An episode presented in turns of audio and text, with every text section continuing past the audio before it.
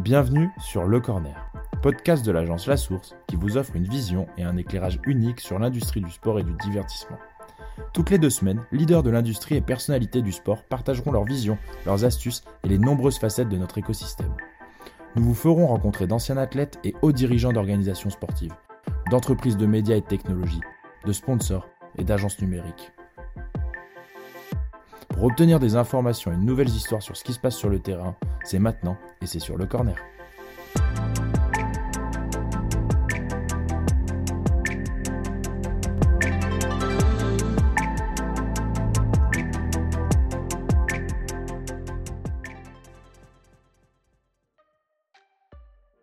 Cette semaine, nous sommes partis à la rencontre d'une des nouvelles licornes de la tech française, Jelly Smack.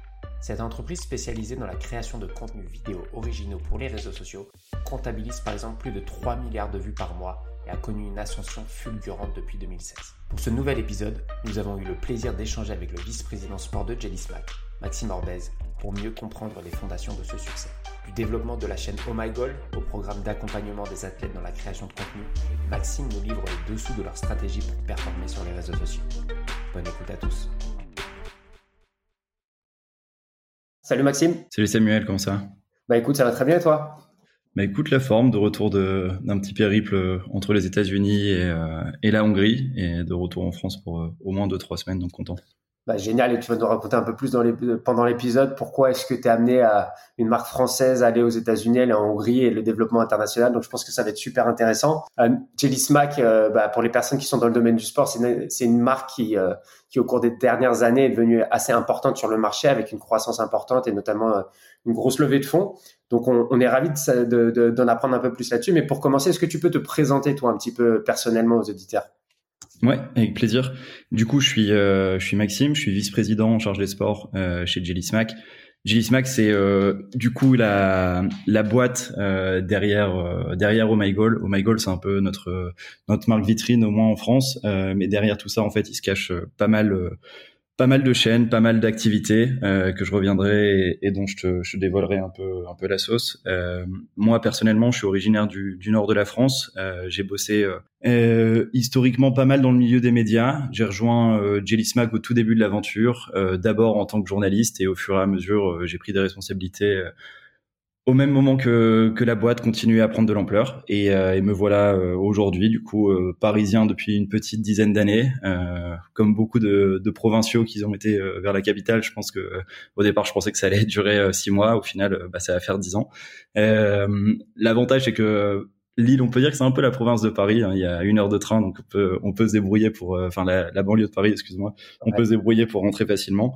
Euh, grand passionné de sport, grand passionné de foot avant tout. Euh, je le place ici euh, tant que c'est encore vrai, mais grand passionné du LOSC. Euh, encore champion de France pour pour une journée parce que à l'heure où on enregistre, le championnat n'est pas encore terminé à 100%. Et, euh, et, voilà, grand fan de, de médias, de, de cinéma aussi. Euh, et, si je devais terminer, je dirais que parmi les, valeurs qui, euh, qui me représentent bien, je suis très attaché euh, à ma famille, à mon cercle proche, euh, aux, aux, personnes qui m'ont permis de me développer comme je suis aujourd'hui. Ouais, génial, super intéressant et, et, ravi que tu nous dévoiles un petit peu tout ça. Et donc toi, alors donc fan de sport comme tu l'as dit, euh, et professionnellement à la base, toi tu te, tu t'orientais surtout avant tout sur le journalisme. Alors maintenant on, reviendra dessus, mais tu as pris un, un, rôle un peu plus un peu plus large. Mais qu'est-ce qui a fait que tu as voulu euh, te lancer dans le journalisme à la base?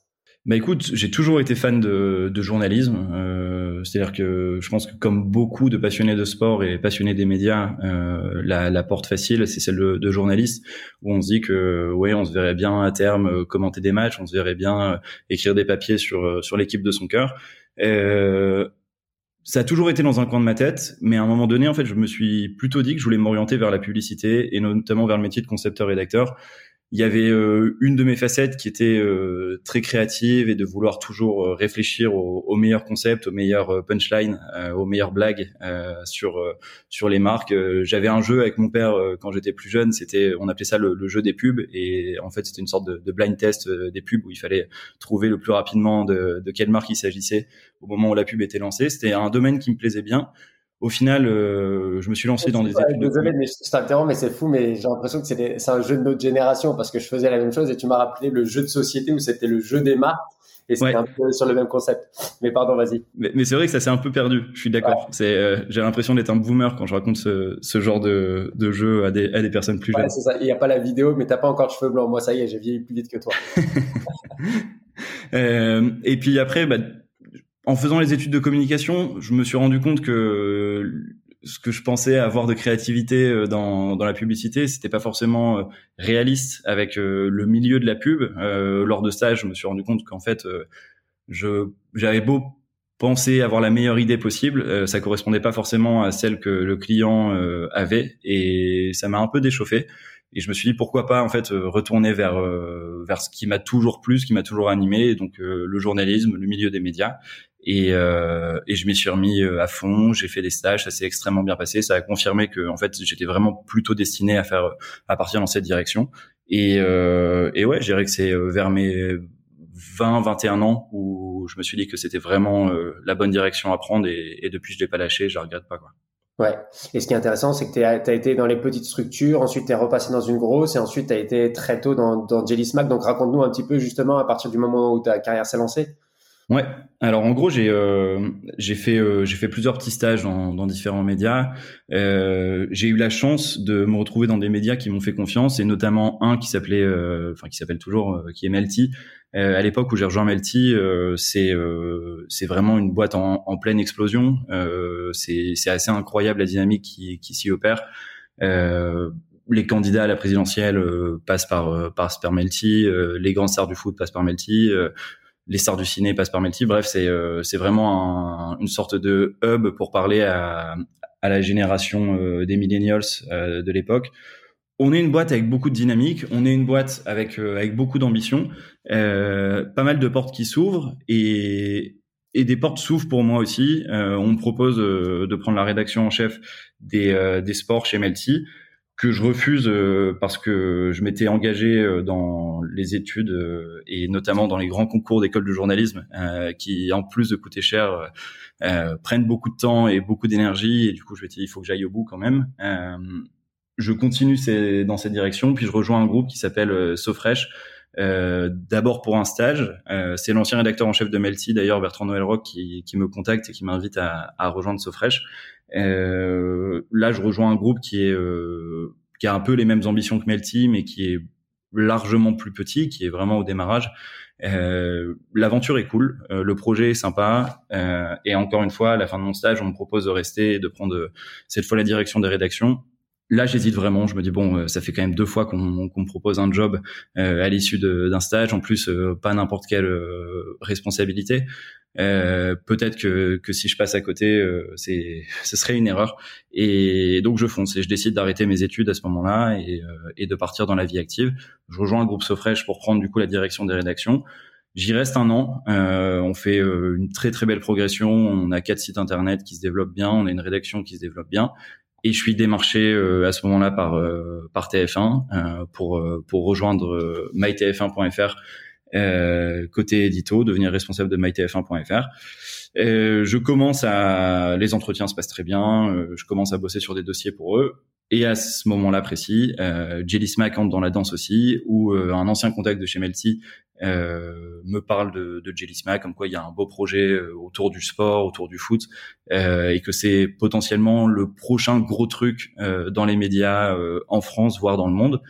Euh, donc je me dis putain, ce, ce pote, euh, il est très ambitieux. Est-ce qu'il est, est-ce qu'il est sûr de lui Qu'est-ce qu'il me raconte Bref, il m'organise un rendez-vous avec euh, avec l'un des fondateurs, Swan Mézil, qui me propose le projet. Encore une fois, je me dis euh, waouh, est-ce que est-ce que c'est vraiment la, vérité ce qu'ils sont en train de me raconter? C'est c'est un projet extrêmement ambitieux. à ce moment-là, quand, quand je suis accueilli dans les bureaux de, de Jelly Smack, il y a littéralement rien. Il y a une table, quatre chaises, euh, et on parle de devenir le, le, plus grand groupe média sur les réseaux sociaux dans le monde. Euh, donc oui, il y a de l'ambition, euh, mais par rapport au, à la grande tour TF1 à Boulogne, euh, qui est pour le, coup très palpable. Oh, la, la, la, la, balance entre la folie et l'ambition est, est, est dure à juger quand tu es dans une petite pièce comme ça et que. C'est clair. Et, et en plus euh, à ce moment-là, je me dis, je sors d'une de deux structures relativement petites, euh, dont une start-up, euh, et on me propose une grosse maison euh, telle que TF1 euh, et un peu naïvement, je me dis euh, c'est beaucoup plus sécure de, de partir euh, chez TF1 et de, et de commencer une carrière là-bas. Au final, Jelly Smack, qui s'appelait Kelly Network à l'époque, fait pas mal de forcing pour que pour que je vienne. il me propose de de prendre bah, de, de, lancer Oh My Goal en France et, et finalement de filer en aiguille et aussi parce que chez TF1 il y a un changement de direction, il y a un peu un ralentissement euh, d'un point de vue contractuel. Euh, je me dis bon allez pourquoi pas se lancer? Il y a l'Euro 2016 en France. Euh, je vais parler de foot euh, et au pire bah, si ça marche pas ça marche pas. Et je me lance. Et du coup, euh, clairement, euh, dans la jeune carrière professionnelle euh, que j'ai pour l'instant, c'est vraiment le, le, meilleur choix que j'ai pu faire. concours de circonstances, évidemment, mais meilleur choix parce que j'ai rejoint l'aventure au bon moment et l'aventure, et genre j'en reviendrai juste après, mais qui m'avait été décrite à l'époque, en 2016, c'est quelque peu ce qui s'est passé réellement aujourd'hui en 2022. Ouais.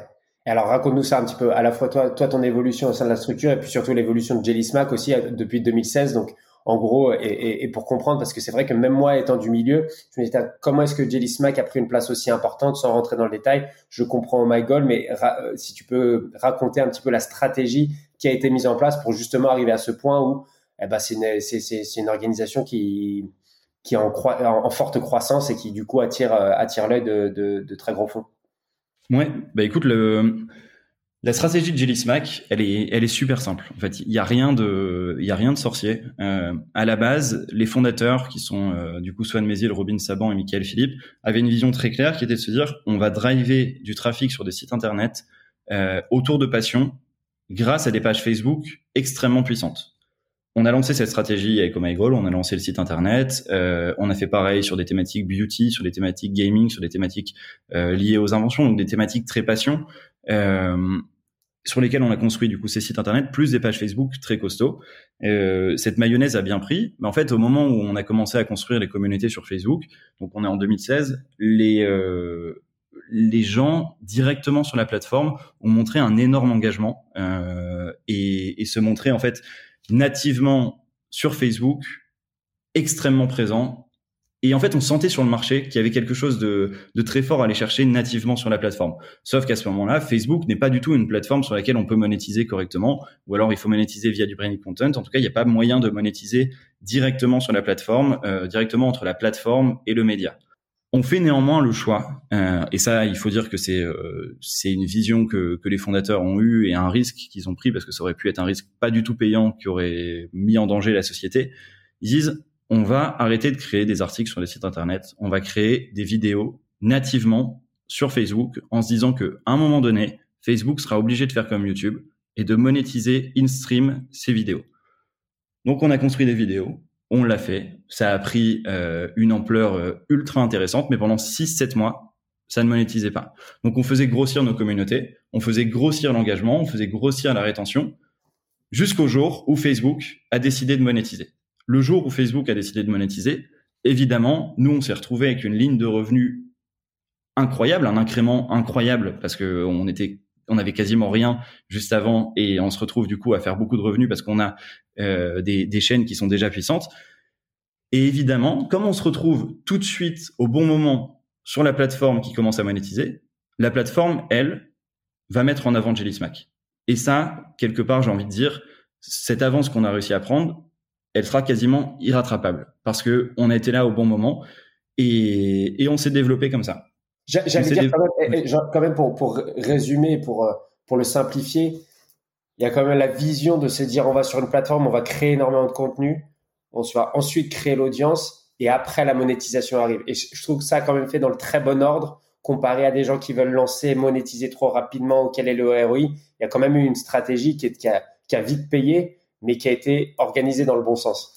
Exactement. Bah, tu vois, Samuel, c'est vraiment un très bon point euh, sur lequel tu me lances parce que à l'époque, en, entre 2014 et, 2016-2017, il y avait quand même une pratique très courante sur Facebook qui était d'acheter des faux fans, euh, où les gens faisaient grossir leur, euh, leur page Facebook avec des fausses communautés et en fait vendaient auprès d'agences, auprès de marques, euh, une puissance supposée avec euh, X millions d'abonnés qui étaient en réalité soit des faux comptes ou soit des gens qui n'avaient aucun affect euh, avec la page en question. La stratégie très très data et on pourra revenir dessus de, de Jelly Smack initialement, c'est de se dire que chaque fan qui va être sur la page sera un vrai fan, sera quelqu'un d'extrêmement engagé, d'extrêmement puissant. Et tout ça, en fait, cette stratégie n'a aucun sens si on parle de faux fans, si on parle de gens qui ne sont pas vraiment engagés. Et là où les médias traditionnels, on va dire, euh, pour partir d'une méthode très simple, euh, sont un peu euh, sur une logique 50-50 à se dire, OK, la rédaction en chef va réfléchir à des sujets euh, et ensuite, s'ils pensent que ces sujets sont bien, vont les proposer à l'audience. 50% de chances que l'audience y adhère, 50% de chances que l'audience n'y adhère pas. Chez Jelly Smack, on s'est dit, on préfère faire beaucoup moins de sujets, largement moins, mais être sûr que 100% des sujets qu'on va faire vont fonctionner. Mhm. Et cette logique très data, très, euh, très, on va dire, euh, méliorative pour le fan et euh, dans un sens vertueuse pour les plateformes, bah, nous a mis dans, dans une position où notre reach augmentait de jour en jour. Et du coup, comme notre reach augmentait de jour en jour, au moment où la monétisation est arrivée, nos revenus augmentaient de jour en jour. Et c'est ça qui nous a mis dans un système de croissance énorme. On l'a commencé en France, on l'a développé aux États-Unis parce qu'aux États-Unis, le marché de la publicité euh, est plus mature, le marché des réseaux sociaux est plus mature, et il y a aussi un, en termes de volume quelque chose de plus intéressant à aller chercher que sur euh, des, euh, des productions uniquement francophones. Et cette stratégie, du coup, a permis de, de, de faire des chaînes Jelly Smack, donc des chaînes propriétaires, des chaînes leaders euh, sur leur marché, sur leur euh, sur leur thématique, jusqu'à, dirais, 2018-2019 où en fait on s'est posé une question, on s'est dit ok, on a mis nos chaînes tout en haut, on s'est développé, euh, on a développé nos audiences, on a développé nos contenus, on touche vraiment des générations euh, très précises, très engagées.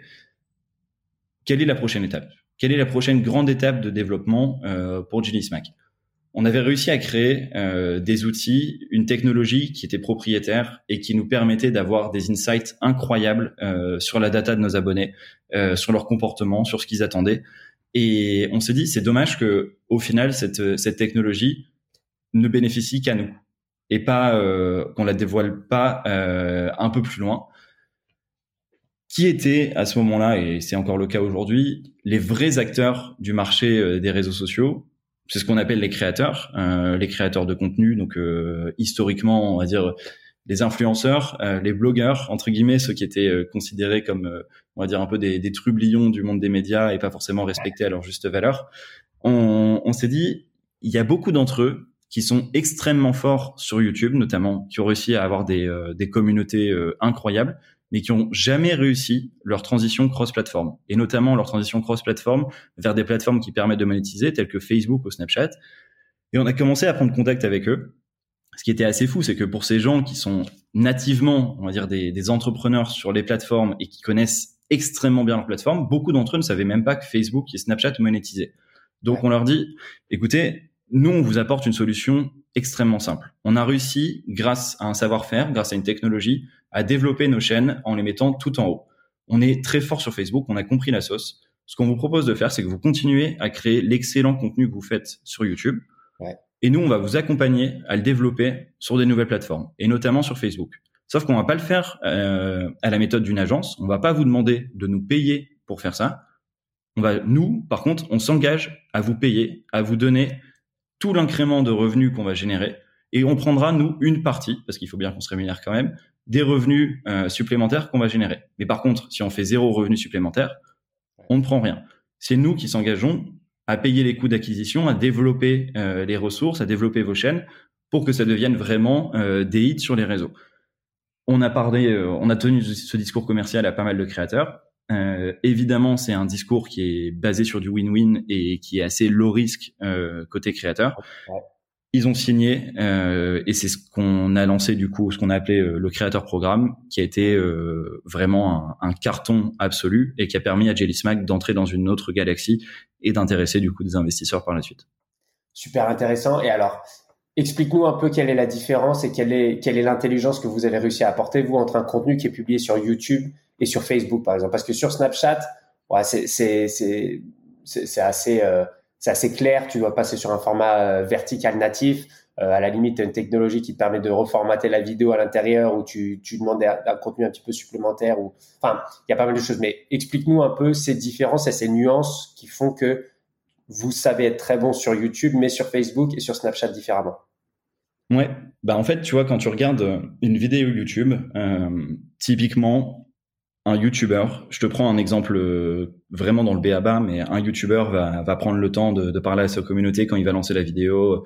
Bonjour à tous, euh, très content de vous retrouver. Euh, n'hésitez pas à vous abonner, n'hésitez pas à si, machin.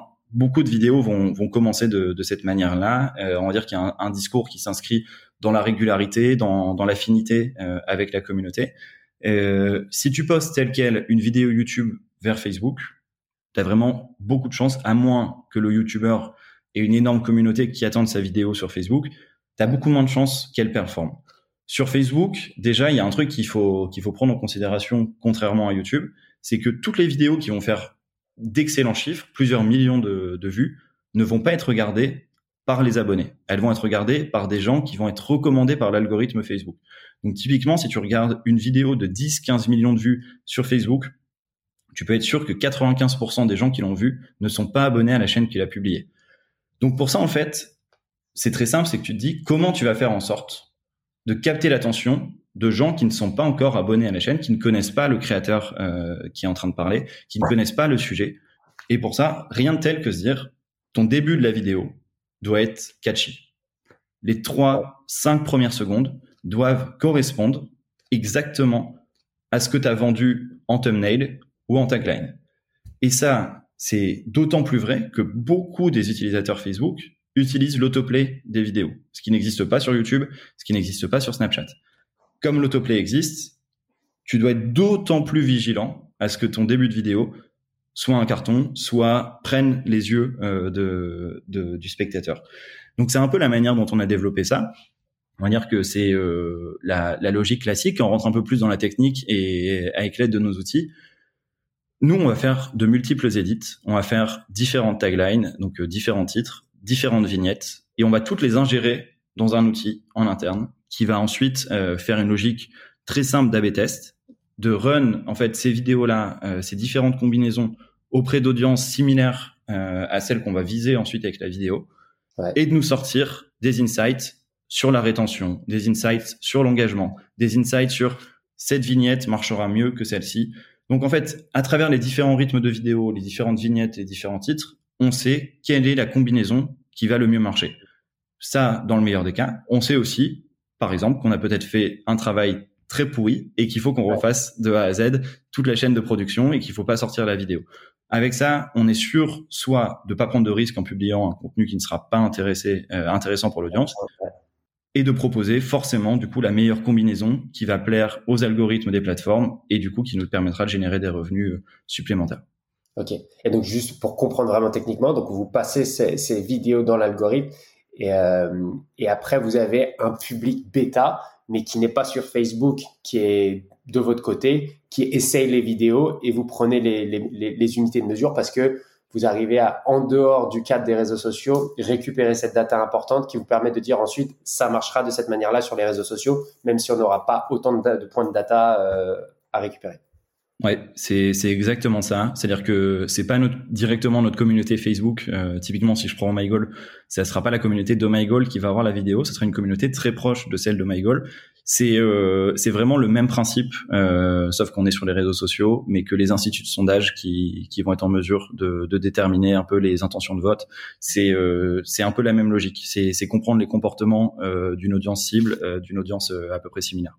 Et comment vous faites sans demander trop de travail supplémentaire à ces influenceurs pour adapter leur format à des formats verticaux? Donc ça, c'est comment il se passe ce, ce, process de dire bah, là on va sur Snapchat pour monétiser ou maintenant sur les réels ou peu importe où vous allez? Comment comment se passe ce process là alors nous, on leur demande aucun travail supplémentaire. C'est-à-dire qu'ils font leurs vidéos, euh, pour parler du créateur programme, ils font leurs vidéos euh, eux-mêmes, ils la postent sur YouTube, et nous après, on récupère les fichiers et on se débrouille. On met les ressources adéquates, euh, on leur demande aucun travail supplémentaire.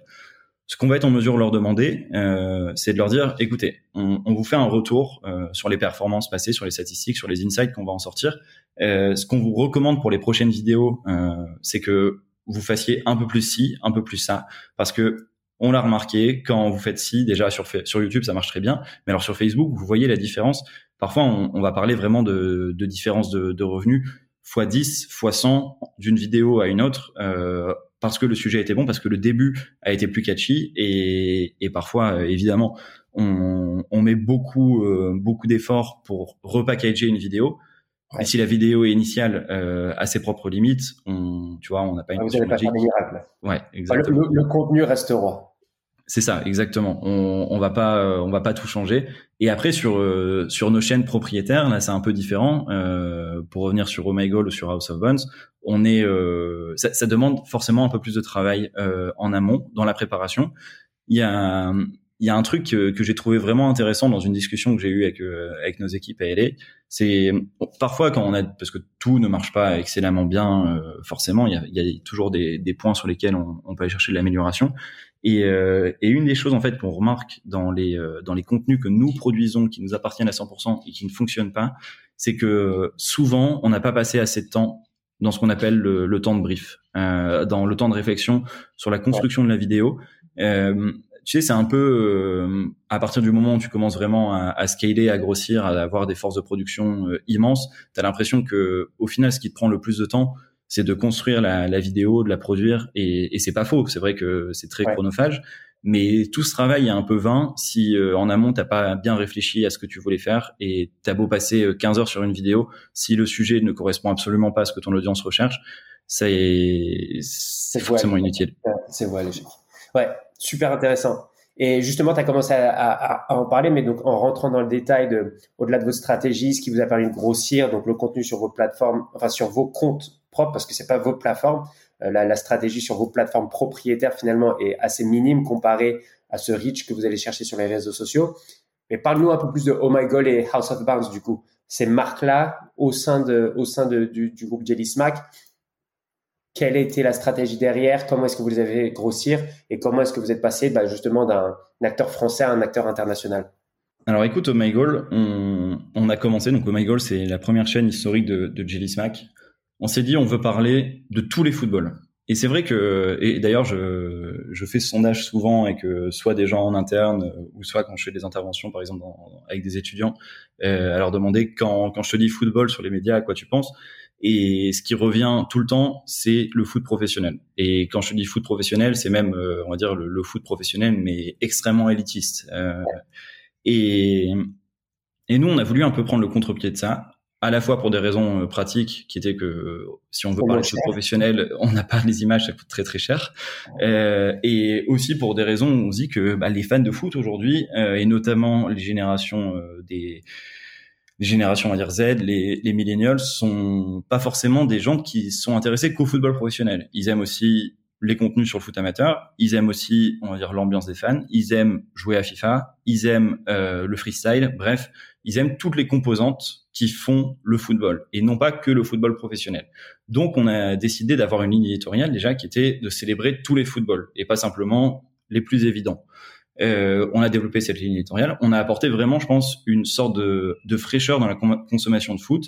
Euh, si tu reviens euh, avant 2016, je suis pas sûr que que les gens sur les réseaux sociaux avaient pour habitude de consommer du freestyle, de consommer euh, des petits ponts faits dans la rue par X ou Y influenceurs. On a commencé à démocratiser ça et on s'est rendu compte que ça fonctionnait très bien.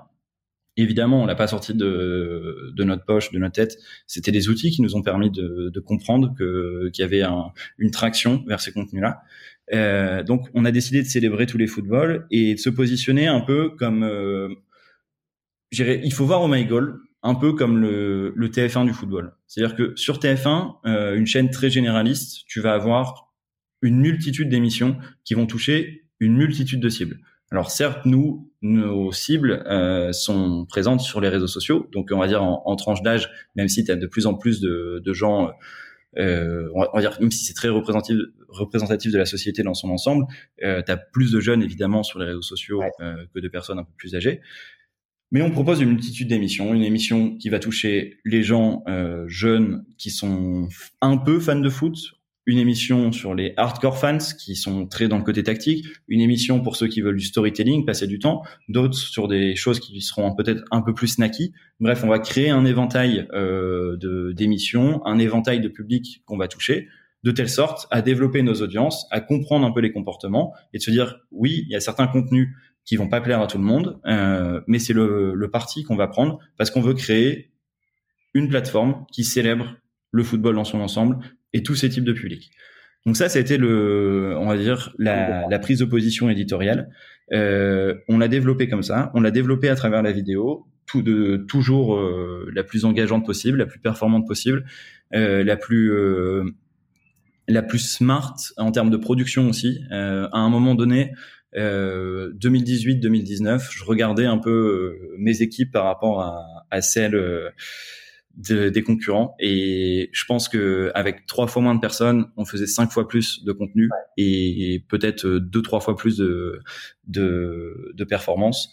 Euh, clairement, Oh My Goal, si on revient en France, il n'y a pas de logique pour qu'Oh My Goal soit meilleur qu'un l'équipe, qu'un Canal+, qu'un euh, gros média traditionnel euh, qui, s'ils avaient pris au bon moment le virage des réseaux sociaux et commencé à mettre leurs ressources plus leurs images euh, sur euh, sur les plateformes auraient certainement pris une avance euh, irrattrapable. Ils l'ont pas fait, tant mieux pour nous. Et nous, on s'est toujours positionné depuis sur une logique d'innovation, toujours prendre de l'avance et, euh, et, se positionner vraiment en tant que leader du marché qui n'est pas rassasié d'être euh, d'être premier. Et cette logique de marchand. C'est super intéressant que tu te compares à ces gros médias parce que pour moi, tu vois, les, vos concurrents, étant donné que eux, ils sont sur une stratégie de plateforme propriétaire et comment, in fine, tu arrives à redriver des personnes chez toi pour monétiser à terme plus qualitativement ton audience, tu me diras ouais euh, une chaîne publique un peu moins qu'une chaîne privée, mais mais je pensais pas que toi tu tu les ciblais eux comme tes concurrents principaux en fait. Alors, je les mettrais pas forcément comme mes concurrents principaux. Je pense que ils auraient dû être mes concurrents principaux parce que je pense que d'un point de vue stratégique, ils auraient eu totalement euh, ouais intérêt à partir sur les réseaux sociaux au bon moment. Euh, ça n'a pas été le cas. Euh, ce que je veux dire surtout par là, c'est que au vu de, de leurs moyens, de leur euh, de l'assise qu'ils avaient, ça aurait été un, un move très facile de partir sur les réseaux sociaux. Tant mieux pour nous, ça n'a pas été fait. Euh, et, d'une manière générale, d'ailleurs, c'est la force des startups par rapport aux gros groupes, c'est que bah, quand tu es, un gros groupe, tu un mastodonte à bouger, tu as plein de lignes pour valider une nouvelle stratégie. Je suis persuadé que l'équipe digitale de ces organisations-là se disait il y a un truc à faire, mais qu'ils n'ont pas réussi à convaincre et à avancer. Et du coup, bah, tant mieux, tant mieux pour les, les structures agiles et petites comme, comme les nôtres. 100% vrai. C'est euh, c'est clair que les, tout est un peu sclérosé euh, au sein de ces grands groupes et tu as raison. Mais euh, mais ouais, on s'est positionné en leader. Omegle est devenu numéro un en France, je pense fin 2017, début 2018.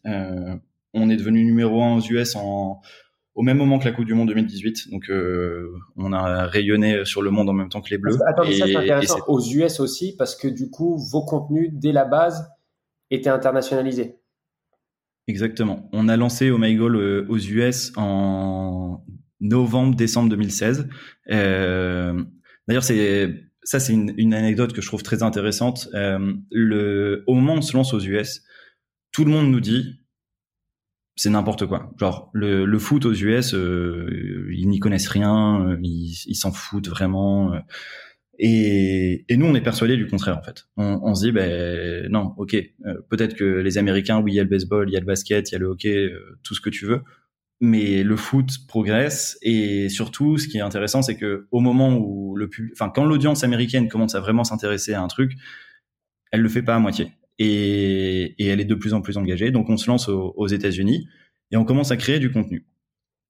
À chaque fois que j'avais un entretien avec un potentiel candidat et que je racontais un peu cette stratégie, sa première, et, c'est logique, sa première réflexion, c'était de se dire, mais du coup, vous allez faire du contenu sur la MLS, du coup, vous allez parler sur les, les stars des États-Unis, et, j'étais en mode, ben non, en fait, pas du tout, parce que il y a un truc qui est euh, que, que je trouve assez incroyable, qui peut être jugé positivement ou négativement, euh, en tout cas, c'est la consommation actuelle et pas simplement sur le foot, c'est qu'il y a un peu un phénomène de, on va dire, de McDonaldisation des contenus, euh, où où en gros, bah, en fait, les contenus qui vont intéresser un jeune français sont quasiment les mêmes qui vont intéresser un jeune américain, qui vont intéresser un, un jeune sud-américain, qui vont intéresser un jeune japonais.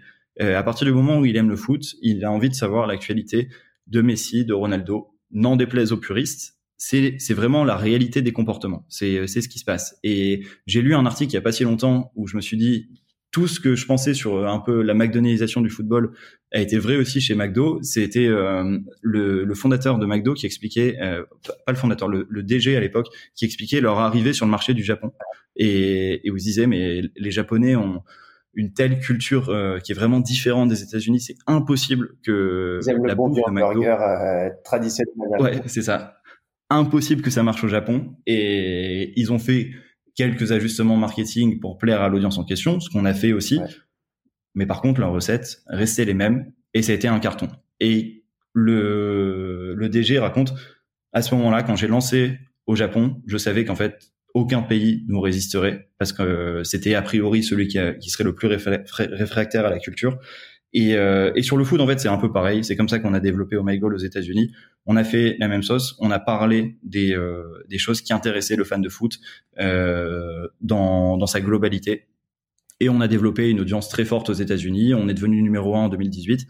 Euh, je crois qu'à l'issue de la Coupe du Monde, on dépasse pour la première fois le milliard de vues mensuelles euh, sur euh, sur l'ensemble des, des canaux MyGoal.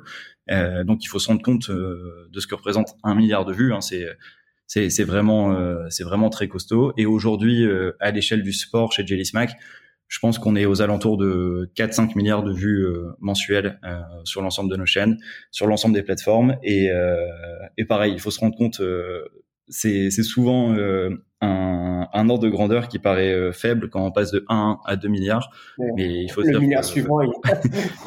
ouais, le milliard suivant, il, il, est, il est dur à atteindre quand même. C'est pas comme les millionnaires, les millionnaires qui disent que le premier million est le plus dur et après ça vient naturellement. Le milliard, le milliard suivant, il reste difficile. Quoi. Ah non, c'est clair. Je, je cracherai jamais sur un million de vues. marrant. Euh, Top, super intéressant et, très clair aussi sur cette vision euh, d'aller aux États-Unis et surtout l'intelligence qu'il y a derrière de dire bah, comment est-ce que ça marche et, la compréhension de, l'audience. Je pense que c'est c'est marrant, mais à chaque fois qu'on on, on, parle à des organisations qui ont des belles histoires de réussite, c'est ce côté bidirectionnel qui est super important. C'est l'écoute de son audience et la, compréhension de son audience. Là où effectivement, bah, bah, bah, les plus gros mettent beaucoup plus de temps à se transformer et n'ont pas nécessairement pris le pli des, nouvelles méthodes de, consommation. Donc c'est super intéressant. Juste une petite dernière question là sur cette partie un peu plus globale. Est-ce qu'il y a un sujet de d'essayer de récupérer de l'audience sur des plateformes propriétaires? Parce que le fait d'avoir 4 milliards de vues sur les réseaux sociaux n'a peut-être pas autant de vues, n'a peut-être pas autant de potentiel commercial que d'avoir 500 millions d'utilisateurs en propre sur une plateforme dédiée où vous allez réussir à capitaliser sur, euh, sur la connaissance utilisateur. Est-ce que c'est un sujet de réflexion, ça? Ou est-ce que euh, la réalité est que vous avez testé le marché, que vous avez vu votre angle de réussite et que, et que ça passe par ces, par ces, par ces vues plutôt que cette, euh, cette data première sur les utilisateurs? Écoute, on a, on a des plateformes propriétaires qui sont pas des plateformes propriétaires sur lesquelles les audiences vont. C'est-à-dire que tous nos outils, euh, tous nos produits tech et data sont des plateformes propriétaires euh, dont on arrive à valoriser vraiment euh, la puissance et, euh, et, le potentiel. En revanche, si on réfléchit, on va dire, aux, plateformes propriétaires telles qu'elles peuvent exister aujourd'hui, sur lesquelles on pourrait avoir des audiences qui viennent directement, c'est, on parlerait de sites internet, on parlerait d'applications, on parlerait de, ces canaux-là. Très clairement, ça ne fait plus partie de notre stratégie. Euh, en tout cas, dans la manière dont aujourd'hui les audiences se comportent, on a tendance à croire que vraiment, peut-être qu'on se trompe, mais que le, le gros du marché continuera de se tourner au moins dans la puissance actuelle sur les réseaux sociaux. Et quand on a vu l'émergence d'un TikTok euh, que personne n'attendait et qui en deux secondes, j'abuse quand je dis ça, mais en deux secondes s'est retrouvé avec euh, des millions et des millions d'utilisateurs dans le monde entier, on se dit que c'est pas impossible que demain il y a un nouveau Facebook, il y a un nouveau TikTok euh, qui encore une fois casse le marché et casse un peu les codes, euh, mais toujours sur des plateformes gérées tierces entre le l'utilisateur et nous. Euh, donc ouais, non pour répondre à ta question, pas de pas de plateforme d'avoir des contenus sur TikTok et pas d'avoir des contenus ou de développer un Netflix pour pour votre pour votre sujet. Très clair. C'est pas notre stratégie. Ouais. Et alors pour rentrer un peu plus dans le détail, donc reprenons d'autres exemples. Donc là on a parlé de vos de, vos marques, on a parlé du travail que vous avez avec les influenceurs, et surtout on a entendu parler de vous récemment pour les collaborations que vous avez avec des athlètes maintenant, avec un mhm. Romain Grosjean, avec un Francis Nganou. Quelle est votre vision là sur ce nouvel angle, ce nouveau pan de développement de votre côté? C'est euh, c'est un marché super intéressant. Euh, c'est un marché là aussi euh, qui est vraiment en mutation. Les, euh, à partir du moment où on a lancé le créateur programme et qui fonctionnait très bien, on s'est dit ok, en fait, on, peut aller viser euh, d'autres marchés également et potentiellement cibler euh, toutes les personnes qui ont le potentiel d'être des créateurs de contenu sur les réseaux sociaux, mais qui ne le sont pas encore soit parce qu'ils ne mettent pas la volonté de devenir des créateurs de contenu, ou soit parce qu'ils savent même pas qu'ils ont le potentiel d'être des créateurs de contenu et de faire de, de l'argent dessus. Donc pour ça, on a ciblé euh, soit on va dire un peu des euh, des pépites, des rising stars euh, qu'il fallait euh, qu'il fallait un peu euh, bah, lancer, mettre sur un tremplin pour qu'elles deviennent importants, leur donner un peu de, de ressources, ou soit et dans le milieu du sport, c'est d'autant plus vrai, des athlètes, des superstars en fait, euh, qui euh, c'est c'est marrant en fait parce que ce qui nous a donné euh, l'idée de, de, ce truc euh, en, en, 2019, je vais euh, avec l'équipe Omegle interviewer Ronaldinho à, à Budapest d'ailleurs, et on se retrouve on se retrouve avec lui. Ronaldinho très sympathique, son frère Roberto très sympathique également. en plus d'être brésilien, ils ont un autre point commun, c'est qu'ils sont un peu je m'en foutiste et il n'y a pas vraiment de, de cadre, il n'y a pas vraiment euh, de stratégie, tout est un peu fait euh, sur l'opportunité. Euh, c'est pas problématique, mais on se retrouve en fait sur le même événement, on est en train de capter un peu les mêmes choses. Et il y a une vidéo, euh, c'est marrant parce que Ronaldinho, t'as l'impression qu'il est un peu touché par la grâce, même quand il a justement pas dormi la nuit. Mais c'est il, il, dégage un ballon qui atterrit euh, dans les bras de quelqu'un, qui rebondit, puis qui lui revient. Bref, c'est il y a un peu une vidéo qui se construit autour de ça, de se dire même quand Ronaldinho ne veut plus le ballon, il revient à lui et, et on capte cette vidéo. Euh, les équipes de Ronaldinho la captent aussi. On la poste sur les réseaux sociaux. Donc en 2019, euh, Oh My Goal, donc c'était en décembre 2019, ça, on a trois ans et demi, on a mis toute une stratégie en place depuis trois ans, on a mis des ressources, on a mis d'investissement euh, on a construit des communautés, euh, on en a fait notre métier, quoi. C'était vraiment le métier de, de 20-25 personnes à, fond tous les jours. Et puis de l'autre côté, tu as Roberto et Ronaldinho qui postent aussi la, vidéo. Alors nous, on fait de très bons chiffres. Et alors après, je regarde le compte de Ronaldinho et je me dis, mais qu'est-ce qui se passe? Genre, c'est un truc de fou. Genre, ils mettent zéro effort, mais leur vidéo, elle pète les scores. Mais incroyable. Il a 60 millions d'abonnés sur ses plateformes sans une once de stratégie, sans rien du tout. Et alors là, je rentre. Donc, je vais parler à Roberto et tout. Euh, je prends son contact. Euh, je dis, il faudrait peut-être qu'on se revoie. On, va faire un truc. Il dit, oui, pas de problème, mon ami. On se reverra. Et je rentre et, euh, je vois Robin, le CEO, et, je lui explique ce truc.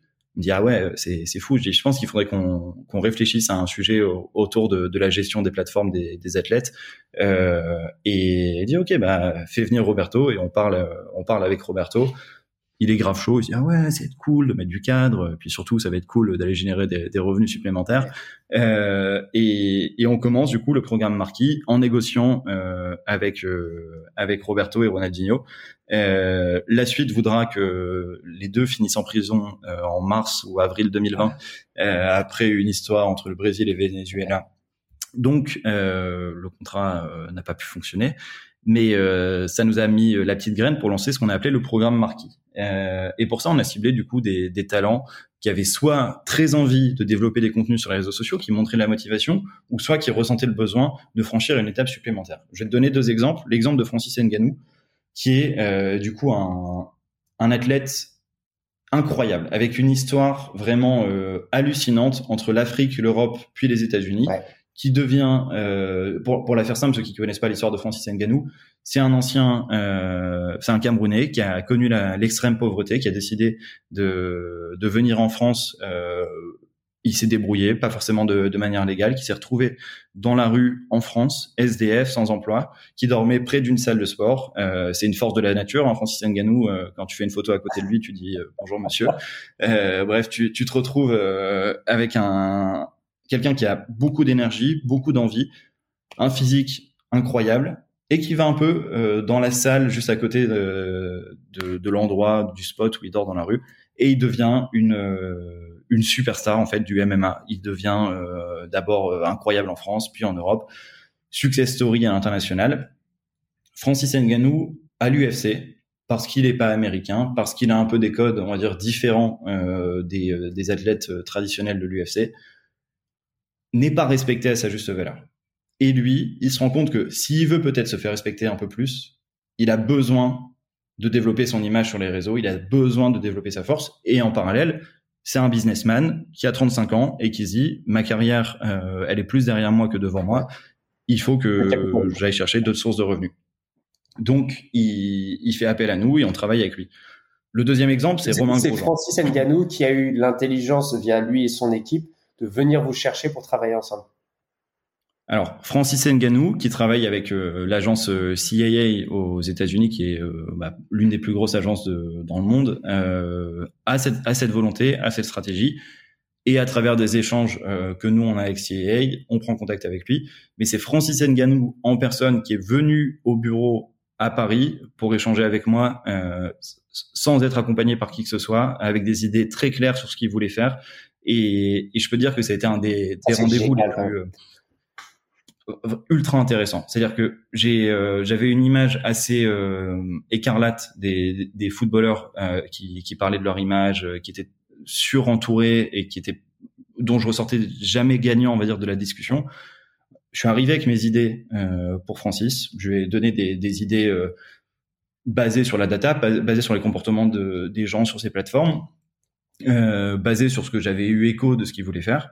Lui est arrivé avec les siennes et on aurait dit qu'on avait préparé la chose ensemble. Tu vois. Et, et du coup, je me suis dit, ok, il a compris euh, ce qu'il voulait faire, il a compris euh, qu'il voulait se développer sur les plateformes, et c'est lui qui est venu en personne euh, au bureau pour échanger, sans personne d'autre, tu vois. Donc, euh, genre pas d'accompagnateur euh, autour. On parle d'une superstar.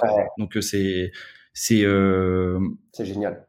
Enfin, c'est très cool de se dire qu'il y a des gens quand même qui ont cette enfin, des, athlètes qui commencent à avoir cette intelligence business et pas, pas comme tu dis, euh, influencés de manière négative par un entourage qui n'y connaît rien mais qui mettent les mauvaises idées dans la tête, mais parce que eux sont des personnes individuelles intelligentes qui, au-delà de leur sport, ont des intérêts pour autre chose et comprennent sur quoi capitaliser, quoi.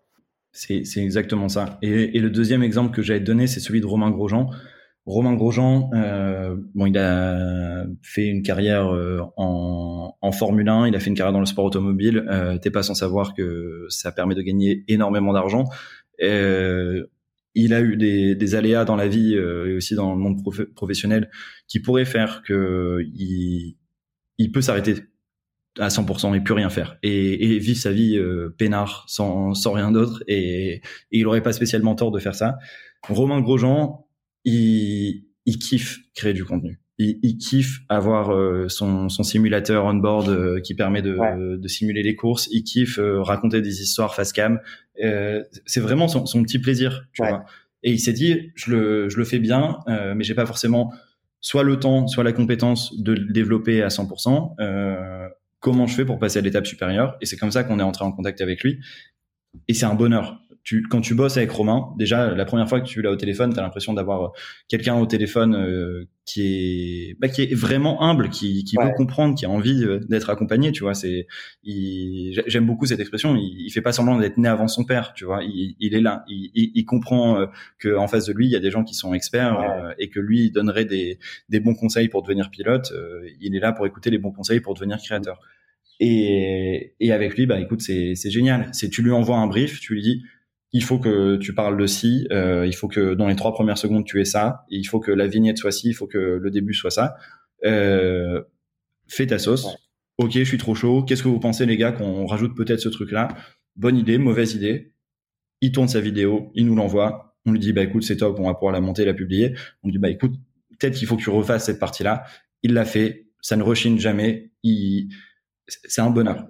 Beaucoup plus euh, facile de travailler avec des personnalités comme ça qui ont compris que devenir créateur, c'était important dans la gestion de leur carrière, qu'avec parfois des créateurs même euh, qui ont 2000, 3000 abonnés sans vouloir euh, les, les, dénigrer, mais qui pensent être euh, arrivés. J'allais dire quand même, rassure-nous, vous avez des mauvais exemples que tu ne cites pas pendant cet épisode, parce que sinon, si c'est tout beau, tout rose et facile, la, la, réalité, c'est que en général, moi, quand j'en parle avec les différentes personnes dans les différentes organisations, c'est plutôt compliqué de bosser avec les athlètes plutôt que facile comme comme les deux exemples présents. Ça c'est clair, c'est euh, évidemment tout n'est pas euh, tout n'est pas parfait, euh, mais par contre il y a une chose aussi chez euh, chez Jelly Smack qui qui est assez cool et assez frais dans, dans la vision, c'est que tout à l'heure je te disais, on ne va pas publier des vidéos si on n'est pas sûr euh, de, de, leur succès.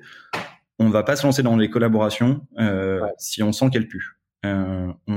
On ne veut pas perdre de temps. C'est un luxe et tout le monde ne, pas, ne peut pas se l'offrir, mais c'est génial de pouvoir avoir le luxe de choisir avec qui tu travailles aussi grande personnalité euh, que tu puisses avoir en face de toi.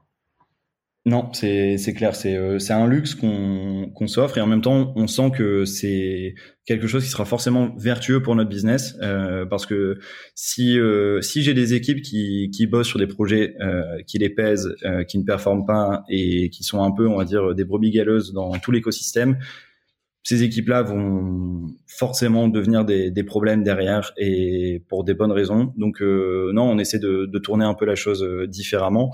Et aujourd'hui, l'avantage quand tu prends euh, l'écosystème du sport chez Jelly Smack, c'est qu'on on a vraiment quatre typologies euh, de de, de services, en fait, quatre, typologies de, de, revenus. On a nos chaînes propriétaires comme My Goal, comme House of Bones, qui sont leaders sur leur marché. On est en train d'en développer pas mal de nouveaux. On développe une chaîne sur les sports de combat, sur lesquels on, va venir licencier et acheter beaucoup de, de contenu de, de, top league, de top fédération euh, dans le monde entier.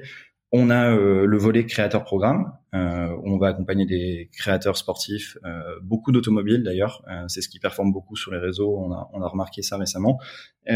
On a le volet marqué programme avec Francis, avec Romain, qui est en train de se développer, avec d'autres acteurs qui sont peut-être un peu un peu moins cool avec lesquels bosser.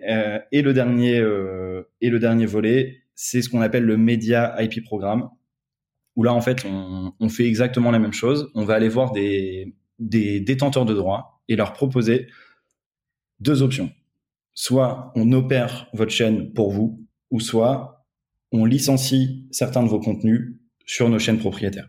Et, et cette partie-là, euh, on, on, travaille euh, avec des, des énormes acteurs euh, qui euh, malheureusement contractuellement ne me permettent pas de, de, de, citer. Ouais, mais euh, mais c'est extrêmement intéressant. C'est un autre volet du marché. Euh, on, on, parle d'acteurs euh, vraiment avec une très grosse puissance, et pas que sur le sport, hein, une très grosse puissance à l'international, euh, qui ont une image de marque importante et qui démarrent de très très loin sur la monétisation de leur contenu sur les réseaux sociaux. Et nous, du coup, on vient leur apporter cette solution incrémentale qui est un win-win sur toute l'étendue de la collaboration. Bah écoute, hâte, de découvrir, euh, hâte de découvrir euh, dans les faits quand ça sera, quand ces partenariats seront actifs. Euh, et juste une petite question sur la typologie des contenus. Est-ce que, est-ce que vous vous voyez vraiment certains contenus qui performent vraiment mieux? Est-ce que c'est sur du lifestyle? Est-ce que c'est sur de la performance? Est-ce que c'est sur de l'inédit? Est-ce qu'il y a vraiment une typologie de contenu qui marche quand même mieux que les autres? Ouais, bah écoute, ça va vraiment euh, différer en fonction des, thématiques. Si tu restes vraiment sur le sport, euh, tout ce qui est en lien avec l'extrême actualité, euh, va cartonner. Donc ça, c'est le premier truc. Le deuxième sujet, et je vais te raconter un peu l'anecdote de, Neymar quand il nous dit que son meilleur souvenir c'est la remontada contre le PSG. Euh, donc quand on fait cette interview de, Neymar au, Brésil, euh, on, sait qu'on va avoir 10 minutes avec Neymar. 10 minutes avec Neymar, ça paraît peu, mais en même temps c'est euh, c'est une mine d'or. Euh, il faut il faut l'optimiser au maximum.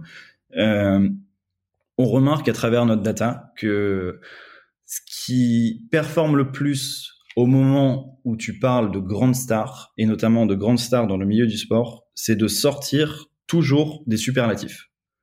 Le plus, le plus, le plus. Ou le meilleur. Bref. Dès que tu as un superlatif, on se rend compte que ça part. Ouais. Donc on se dit, on va créer un, un format bête et méchant qui va s'appeler The Best. Et on va lui poser la question, le meilleur joueur avec lequel tu as joué, le meilleur gardien que tu as affronté, le meilleur ci, le meilleur là, et dedans, le meilleur souvenir. On sait pertinemment qu'avec cette stratégie, on va faire de très, euh, de très bonnes réponses, on va avoir euh, vraiment une bonne vidéo. Et en plus de ça, on se dit potentiellement, t'ouvres la porte à une belle surprise. On est conscient de ça. Ouais. Après, on ne maîtrise pas le fait ouais. qu'il va balancer un truc de fou. Mais tout ça pour te dire que au moment où il nous dit que le meilleur souvenir c'est la remontada contre contre le PSG quand il était avec Barcelone, sachant qu'on remet dans le contexte à ce moment-là Neymar et le PSG, ouais, ça va pas trop. Euh, il y a des grosses rumeurs sur son retour au Barça. Cette typologie de contenu, euh, c'est ce qui a le plus de potentiel. Donc je dirais euh, réagir à un, à une actualité extrêmement chaude avec un angle très fort et si possible avec un côté superlatif. Il y a un autre exemple que j'avais bien aimé pendant la Coupe du Monde 2018 quand quand le Japon euh, avait a été éliminé, ils ont nettoyé leur vestiaire euh, de fond en comble. Euh, ils avaient dit merci aux organisateurs. Il y avait une photo virale qui avait qui avait cartonné là-dessus. Tout le monde a fait la photo. Moi, j'ai dit à mes équipes expliquez la raison derrière la photo. Genre pourquoi ils ont fait ça. Et donc en fait, on a créé un sujet pendant la nuit sur les connexions en fait entre comment les, les, Japonais font ça naturellement et on a fait un, un, un, pont vers la culture en fait. Donc on a réagi à une actualité extrêmement chaude. En je sais pas en 6 heures, la vidéo avait quasiment 10 millions de vues dans le monde entier.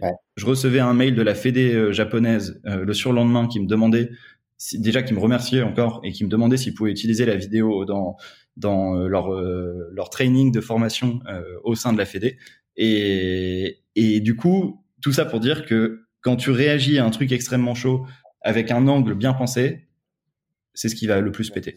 Après, euh, j'en donnerai pas plus sur la recette. Ouais, non, ouais, j'allais dire, déjà, j'allais dire, tu en as donné beaucoup, donc merci. Euh, mais, mais, mais effectivement, c'est super intéressant et c'est génial quand même les moments que tu peux vivre quand tu es dans la création de contenu. Euh, tu vois, c'est ce moment où tu sais que tu es, sur une corde émotionnelle qui va vraiment marcher et, et cette excitation de voir une, une vidéo euh, performer sur les réseaux sociaux, c'est vrai que ça doit être quand même quelque chose. Euh, on est déjà, on est déjà à la fin. Enfin, on n'a pas du tout fini l'interview, mais, mais, on sait que nous, tu vois, sur les formats podcast, on sait qu'il faut absolument rester en dessous d'une heure. Euh, Et donc, du coup, bah, juste pour finir, et sans transition aucune, on aime bien nous finir avec des recommandations que, les, que nos différents invités peuvent amener, euh, que ce soit sur des films, sur des séries, sur des, sur des livres que tu que as pu consommer récemment, que tu aimerais partager euh, pour ouvrir un peu, pour ouvrir un peu notre, notre heure d'échange. Ouais, écoute, euh, je vais te donner euh, deux trucs. Un truc que j'ai vu et un truc que j'ai pas vu. Euh, le truc que j'ai vu, euh, c'est euh, la série Better Call Saul dans laquelle je suis à fond et que je trouve très sous cotée. On, on, met à juste titre Breaking Bad très haut. Euh, je pense sincèrement que Better Call Saul est potentiellement le, le, ouais, le, le, bébé euh, encore mieux réussi de la fratrie.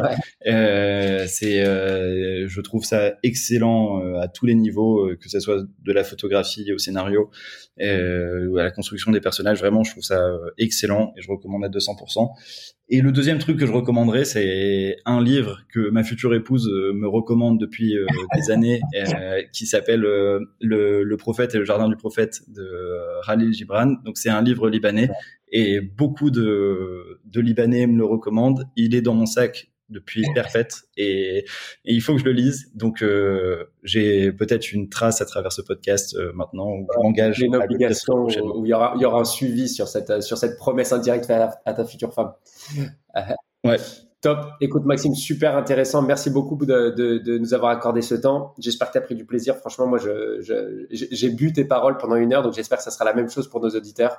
Mais, mais un grand bah, merci. Bah, écoute, euh, c'était euh, c'était très plaisant pour moi aussi. Merci pour l'invitation Samuel et puis euh, très cool le podcast. J'invite tout le monde euh, à, à l'écouter avec sans modération et avec beaucoup de régularité parce que je pense qu'on apprend des belles choses des belles choses et on passe des moments sympas. Canon. Ben, un grand merci Maxime, un grand merci à tous de nous avoir écoutés encore pour ce nouvel épisode. Comme d'habitude, n'hésitez pas à partager autour de vous et puis à très vite pour un prochain épisode. Ça y est, vous êtes arrivé à la fin de cet épisode. On espère que vous l'avez apprécié et si c'est le cas, n'hésitez pas à lui donner 5 étoiles sur votre plateforme d'écoute préférée. En attendant, vous pouvez toujours visiter notre site internet www.lasource.io pour en savoir plus sur nos activités ou tout simplement vous abonner à notre newsletter pour recevoir le meilleur de l'actualité sport et tech chaque mois dans votre boîte mail. Et je vous dis à bientôt pour un nouvel épisode Le Corner. Le Corner.